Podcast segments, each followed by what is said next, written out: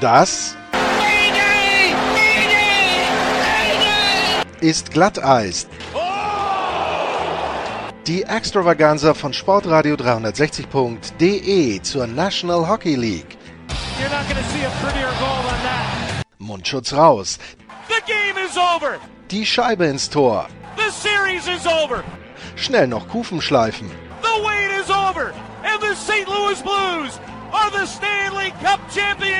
Und hier ist euer Gastgeber, Lars Marendorf. Die NHL-Fans, herzlich willkommen bei Glatteis, dem Talk zur National Hockey League. Die Sommerpause ist vorbei und bei uns geht jetzt los mit dem Podcast zur neuen NHL-Saison 2019-2020. In diesem Jahr versuche ich mich mal daran, für jedes Team eine Vorschau zu erstellen. Vielleicht wird es auch noch eine Vorschau pro Division geben, so wie wir das im letzten Jahr hatten.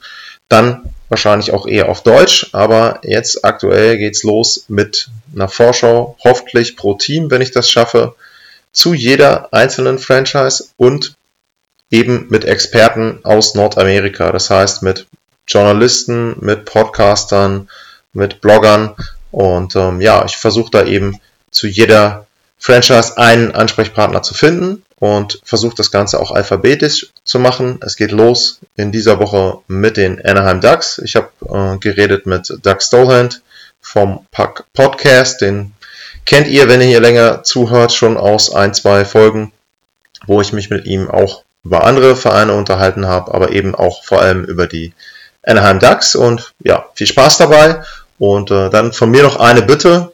Wenn ihr euch den Podcast anhört, hört ihn in dieser Woche vielleicht auch mal bis zum Ende an.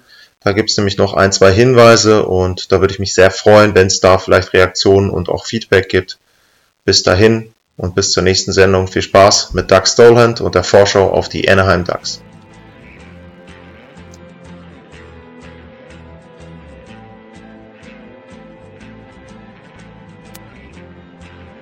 So we're going to start our season preview with the Anaheim Ducks in alphabetical order. And Anaheim Ducks, um, we have we've had an expert on a couple of times, so um, I'm very glad to welcome back to the show um, Doug Stolhand. Doug, um, hello to Los Angeles. Hello. Thank you for uh, inviting me back on the show. It's always good to talk to you, Lars. Of course, of course. You're the co-host of the Puck Podcast, so um, there are a lot of people out there that know you. Um, in fact, I was um, surprised. I heard another podcast, and they said, uh, "Well, we are the only podcast that's going on in, in the summer." And I was rem- pretty much, I, I immediately uh, thought of you guys because I know you guys are on each and every week for uh, what it? Has it been 13 years now since 2006? Yes, correct. We're in our 14th year, and we've uh, not missed a week. So, well, we had one week, but that was due to a uh, one week where uh, one of our hosts, my co-host Eddie, uh, had a death in the family, and I was out of the country. So that's what it takes for us to miss a week. Every other week we've been on for over 13 years now. Pretty impressive, pretty impressive. So um, keep up that work. Um, I always enjoy listening to your show. Um, Thank you. Yeah. So let's talk about the Anaheim Ducks, and it was kind of a yeah a wasted season, I would say, from the outside for the Anaheim Ducks. Um, they were a slumping team pretty much um, for most of the year, and they were not able to reach the playoffs, and uh, they had to make some changes. Uh, Randy Carlyle was fired in the season. Um, but Murray, the general manager, took over as an interim coach, but um, we knew um, that was not going to last. You're an expert and you you follow the Ducks very closely.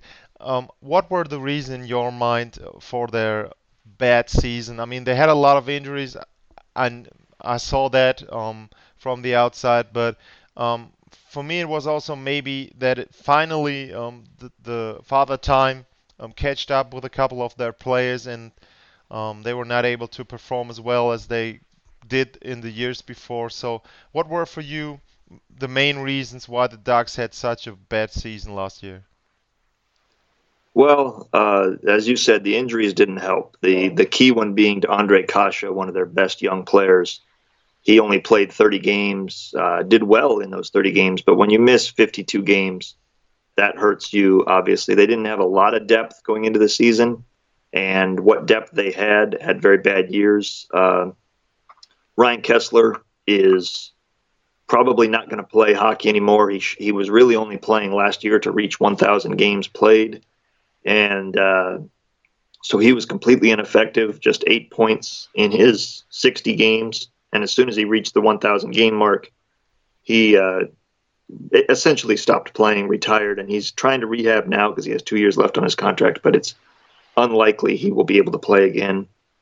Corey Perry was injured for most of the year, and when he did play, he was not effective. Uh, and then a guy like Rickard Rakell, who is usually good for 30 goals and 60 points, he only had 18 goals and 43 points, so he had a very bad year. And everything just kind of snowballed from there. The only player I would say that had a good year offensively was Jakob Silfverberg. Uh, led the team with 24 goals, had 43 points. He he had a pretty good year, and uh, but beyond that, it was a bad year for everybody. And the guys that they brought in did not work. You know, Devin Shore didn't do much of anything. Derek Grant didn't do much of anything. Uh, ben Street, the Depthberg, Pontus Aberg, Daniel Sprong. So they, they just tried a lot of different things and it didn't work. But uh, the the thought process is if you're healthier this year and not everybody has a bad year again, you're going to get better. And one bright spot um, that you didn't mention was in goal. Uh, John Gibson, I guess he had a pretty good season. If you see what what um, the other players performed, um, so do you think that um, he might also be able to lead them nearer to the playoffs um, next season, or um, is it kind of if, if he plays more, if he plays as much as he did last year, he's gonna be worn down somewhere in in February or March? So um, could it be that that he has too much of a workload to carry the team alone? I don't think so. He's young. He's 26, I think. Uh, and he is he only, he played 58 games last year. If he does that again, I think that's about right. You want to keep him around 60 at the most, and with Ryan Miller as the backup, he should be able to give him at least 22 games off. If all you do is split up the back-to-back games, that's probably 11 to 15 games for the backup right there, depending on your team and your schedule. So if that's all you did, and then you give him a couple of nights off here and there to let him rest when he needs it, that should get him down to about 60 or less games, and that's about right. I'd say 55 would be ideal, depending on how well Ryan Miller plays. But Gibson was great last year. He just had no help. You know, you can't win every game one to nothing in a shootout, which is what they were asking him to do a lot of times, two to one at most. So he did his best. Um, the team just just not good enough in front of him. Literally the worst offense in the NHL last year. Nobody scored fewer goals than the Ducks collectively. So he did his bit. Uh, the rest of the team needs to do their part, and if they do their jobs as well as he does his, they will be a very good team. So we knew coming into the off season that the biggest move for the Ducks would be getting a new coach, and they went down the road um, pretty much to San Diego and called up their uh, AHL affili- affiliate coach uh, from the San Diego Gulls, um, Dallas Eakins, and he's going to be um, now in the major league um, f- uh, for the Ducks, their head coach. Um, how much do you think will they benefit from the fact that he knows a couple of players from the San Diego Gulls? They were pretty successful last year. Um, they had a deep run with the team. So, how much could it help um, to ease him into the job and make it a much more smooth uh, transition um, going into uh, a head coaching job again there um, than pretty much bringing in an outsider and someone who doesn't know the organization as well as he does. Right. I think it's a huge advantage. I think promoting your AHL coach is always a good idea if he's worthy of getting a promotion, if he's been doing a good job. Because I talked to a lot of the Ducks prospects at their development camp uh, back in July, just after the draft. And guys like Max Jones, Sam Steele, Max Comtois. These are the guys that they're going to be relying on this coming season to be Troy Terry to be their their good rookies, and they all are very familiar with Coach Eakins, and he's familiar with them. So there's no communication problem from day one. They go in knowing exactly where the other person is coming from, what they what the coaching staff expects, what the players are capable of, and AHL coaches obviously spend the majority of the year with the minor league team, but during NHL training camps, they're working with the NHL coaching staff as well because all of the the franchise's players are in one camp. So he's familiar with Ryan Getzlaf, Jakob Silfverberg, Rickard Rakell, uh, Cam Fowler, and players like that. Even though they didn't play in San Diego, he has a relationship with them, and they have a relationship with him from being in training camp together the last few years. So I think they're going to hit the ground running from day one of training camp. There's no introduction. There's no feeling out of what uh, what he expects, what kind of team he wants to be. That's already been established over the last few years, and they can immediately start implementing his style of hockey, his ideas for the power play, penalty kill, line combinations, and I think it'll be a, a big benefit to the team as opposed to the NHL teams that are bringing in new head coaches that were not part of the organization in the past. And right after bringing in a new head coach, they bought out, um, yeah, like I said, a franchise player, um, pretty much, um, and they're gonna pay um, Corey Perry up until 2023. Um, he was with the Ducks for his whole career. He obviously he won the cup there. He had pretty good seasons, 50 goal scorer, um, a lot of, of very good seasons. There are a couple of almost 100 point seasons. Um, you know how other fans feel about Corey Perry when you um, talk with them. So, um, how will you feel? I mean, obviously you're going to cheer him, but how will you feel? Would be my first question when he comes um, to play the Ducks with another team, and then he does some of his antics. Um, will you smile and, and laugh, or uh, will you boo him for good fun?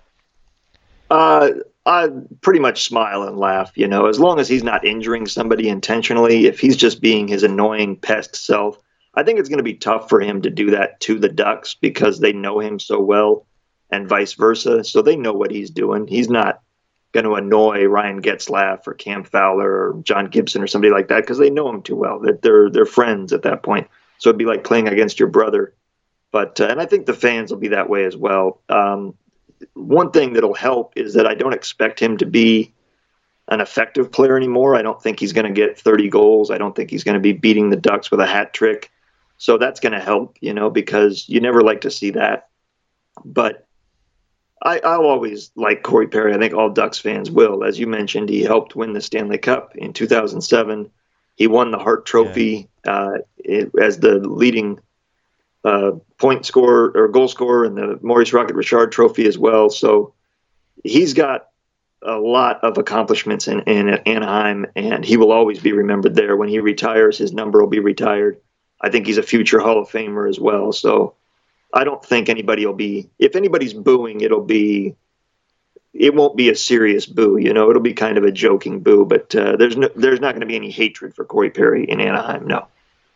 Okay, and uh, obviously his number will be retired, I guess, uh, once he retires from the league and returns then back to Anaheim. Yeah, you're nodding. Um, I haven't put my video on yet, yes. but you're nodding there. So, um, yeah, yes, pretty much. Yes. I can agree with that. I mean, even if you you're not a Ducks fan, you gotta admit that he's one of those guys. When he plays for your team, you pretty much fell in love with with those guys because he gives out his heart um, for the team and um, those antics. I mean, same thing if you talk about pretty much maybe comparable player, Brad Marchand in, in Boston. He's pretty much like uh, like Corey Perry, um, a pest if you look from the outside, um, a legend if you're a fan of the team. So um, I can understand right. that you won't really boo him, but smile more there. Okay.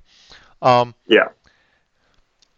Then um, the Ducks went on to re-sign pretty much or extend a couple of players they um, had on a contract the season before, and um, Ryan Miller was one of them. You mentioned him um, pretty much just uh, for backup reasons. I think he's a very good backup there um, for the Ducks, as you mentioned, for the back-to-back games. And he can play there, a veteran. He's not going to cause any trouble. He knows exactly why they signed him. So uh, that was a good signing. And one signing that, honestly, I was surprised a little bit um, that the Ducks extended German Korbinian Holzer um, uh, for one year. But on the other hand, um, we talked about um, Eakins being um, the head coach of the um, San Diego Gulls, and Korbinian Holzer was a guy that was pretty much between six, seven, eight defensemen, and for a couple of of games he went back to San Diego. So Eakins knows exactly what he gets from him, and has anything changed in the expectations since I, we talked two years ago? I was there, and you pretty much said that he's a guy that is more on the fringe of the team, and he can um, fit in if there's an injury. Um, I mean, if I look at the the um, team right now, they have if Cap Friendly is right, they have six defensemen signed right now. Um, so obviously he would be playing in the third pair um, there, but um, do you think that's going to be a solution for the season, or do you think they're going to bring in someone else um, who who can fit in more like Korbinian? Well, he's got a. Uh, this is going to be his fifth season with the Ducks, and uh, he's really carved out a spot for himself as that depth defenseman. You know, he never plays a lot, but he doesn't play just one or two games either. Uh, he plays enough games that you can you, are familiar with him and you know his game, and he's perfect at that guy when you need somebody to step in, as you said, for injuries or because somebody is in a slump or whatever the case may be. You just want to shake up the lineup, and the coach wants to bench a player so that they can get his attention. Holzer can come in, play a game, not hurt you, maybe make a play here and there, but he's not going to demand more ice time either. So he's a perfect player in that role, just like Ryan Miller knows his role as the backup Korbinian Holzer knows that he's probably the seventh defenseman. He's the first guy in if somebody's hurt, but he's also the first guy cut if everybody's healthy. So when you said they only have six, it's going to be interesting what they do in training camp because they have some prospects uh, that are might be NHL ready this year, and we will see if uh, what they do. But they've got a few guys now that are in that role of Korbinian Holzer. They brought back Michael Del Zotto, yeah. who they had briefly last year. He helped uh, St. Louis win the Stanley Cup, kind of. Uh, Chris Wideman they brought in as another depth defenseman. And then I'm very interested by Jani Hakanpää, who is a Finnish player that is an older player. I think he's 26 or 27, and he's not played in the NHL yet, but he was a big part of a uh, good teams in Finland. So right-handed shot, they brought him over. So if you look at Cam Fowler Hampus Lindholm, Josh Manson. Those are, and I think Brendan Guhle, the rookie they brought over from Buffalo. I think those four are set. The last two spots, whether it's Hakanpää, Holzer, Wideman, Del Zotto, or a rookie from the uh, somebody from the AHL, who again, uh, Dallas Eakins would know exactly what he's getting from them, an Andy Welinski type of guy. That is going to be a, that's the battle in training camp. When I go next month and I see training camp, that's what I'm going to be watching is who gets the minutes and how do, what do they do with them. And that's when you're watching preseason games. A lot of people say it's boring because the games don't matter. Those are the jobs you watch. You watch guys like Holzer and Wideman, and you see how they do. And if they're getting more minutes as the game goes on, that's a good indication they're going to make the team. If they're not, they could be back in the AHL. Yeah, exactly. You just mentioned the guys I I wanted to talk about as well because um, when you look at what the what the Ducks did, there were not really some some um, yeah um, star names um, to say. Michael Del Zotto um, and Chris Wideman were pretty much um, maybe the most popular guys they signed there again. is there anything else, any move? That you could say, okay, that's that's something that could be really interesting. I mean, you mentioned um, Hakanpää. You're you're right. He's 27, so um, he also is an experienced defenseman there, not in the NHL, but um, in general. Um, is there any signing anybody else you're very interested in, and you can say, okay, if you watch a Ducks game, um, please notice this guy, take a look at him when he's on the ice, his shifts. Um, is there someone you're really excited to see next, maybe in the preseason, but also in the regular season? Uh, not on defense so much because I think what they have is a very top-heavy defense. The top guys are good. Uh, Fowler, Lindholm, and Manson are good. Beyond that, it gets pretty thin pretty quick. Um, so I'm really looking to see if somebody steps forward. I'd like them to sign Jake Gardiner Uh, he's a free agent still in the NHL, and I can't understand why nobody has signed him. He was originally drafted by the Ducks many years ago, so I'd like to see them bring him back in. But obviously, the Ducks, uh, for whatever reason, have not extended a contract to him, or he hasn't signed with them. But the young players, like I said, uh, Jaycob Megna, Josh Mahura, Andy Welinski, those are guys that could be fighting for jobs this year, and opportunities are there. And so I would say look for them, and then also look for as training camp goes on and other teams make cuts or decide they need to trade somebody because they need to trade a defenseman to add more offense. Maybe the Ducks are in a position to make that trade and add to their defense because they're very thin right now. If something were to happen to Lindholm or Fowler or Manson, they would really be struggling on defense, I think. And that could be what keeps them out of the playoffs. I like what they have at forward. I like what they have in net. It's that defensive depth that worries me.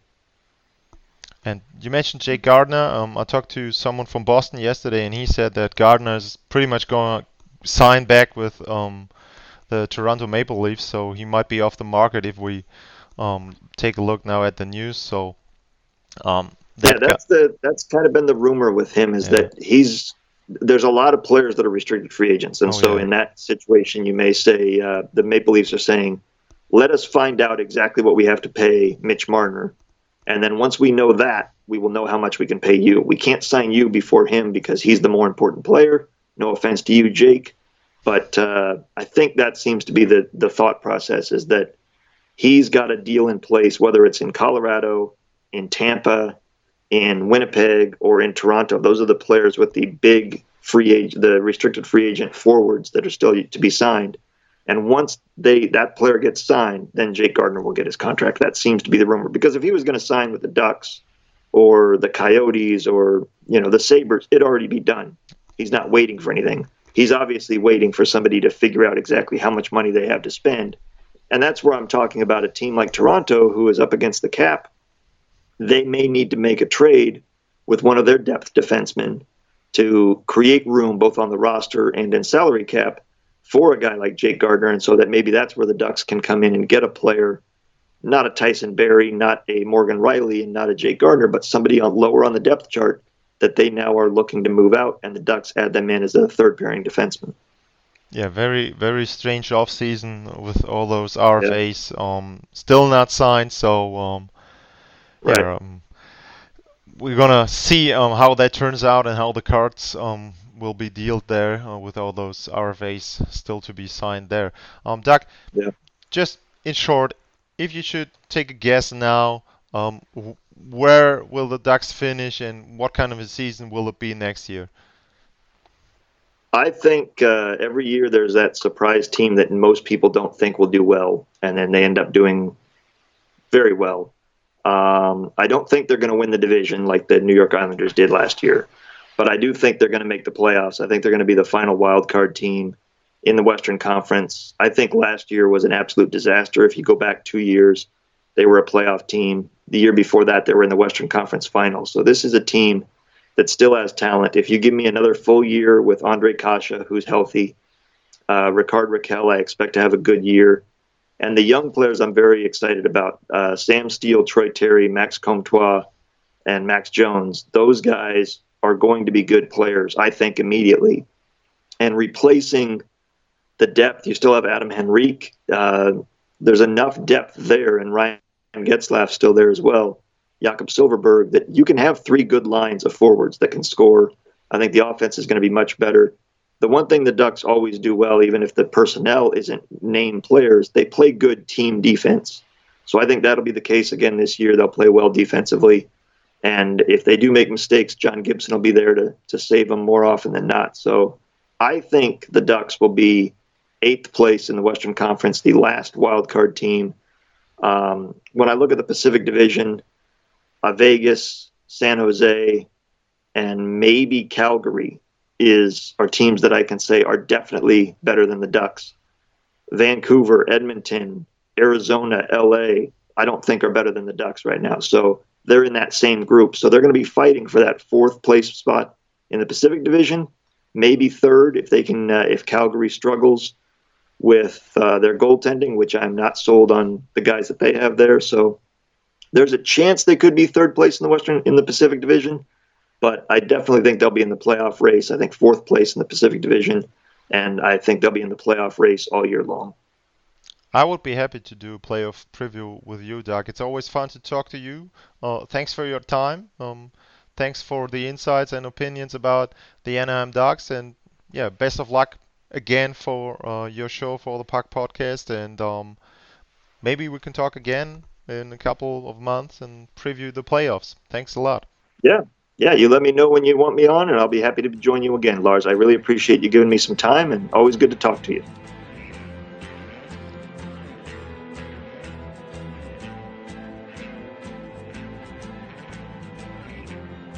Das war eine Vorschau auf eine NHL-Franchise zur Saison 2019-2020.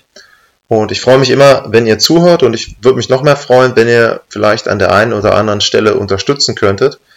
Da gibt es drei Wege, die mir helfen würden. Nummer eins ist Twitter, at Lars-Mar. Das ist mein Twitter-Account. Und wer mir da folgen würde und wer mir da folgt, da bitte ich dann drum, vielleicht die Sendung einfach mal zu liken, zu teilen Reichweite hilft da immer, dass die Sendung eben dann auch bekannter wird. Das gleiche gilt für Podcatcher und Bewertungen, ähm, je nachdem, ob ihr bei iTunes seid, ob ihr eure App habt. Es gibt sicherlich eine Möglichkeit, dort auch den Podcast zu bewerten. Auch das würde weiterhelfen, wenn man da dann Glatteis im Ranking etwas weiter oben findet. Und ja, die dritte Möglichkeit, patreon.com slash Glatteis. Auch da gibt's jetzt die Möglichkeit, wenn ihr wollt, ein bisschen was ja, in die Kasse einzuzahlen. Das geht darum, äh, ich möchte einige Sachen mehr machen in dieser Saison. Dafür brauche ich ein bisschen Equipment und auch den ein oder anderen Euro, um dann mal bei einer Reise was zu finanzieren. Ähm, ich weiß, Jens hat auch eine Patreon-Seite, also wer da Geld gibt und da unterstützt, nicht jetzt verpflichtet fühlen, da irgendwas zu kündigen, also bitte nicht. Nur wenn ihr sagt, Glatteis, das macht mir Spaß und auch vor allem jetzt so die Vorschau mit mehr Experten aus Nordamerika, dann würde ich mich freuen, wenn ihr mich da unterstützen könnt. Ja, ansonsten vielen Dank fürs Zuhören und bis zur nächsten Sendung.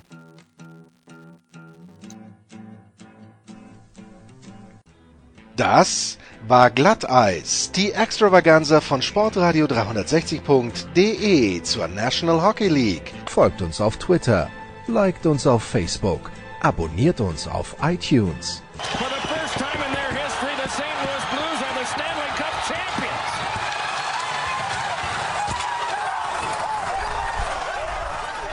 und verpasst nicht die anderen Highlights auf sportradio360.de, wie zum Beispiel die Big Show, jeden Donnerstag neu. Good morning, good afternoon and good night Boston!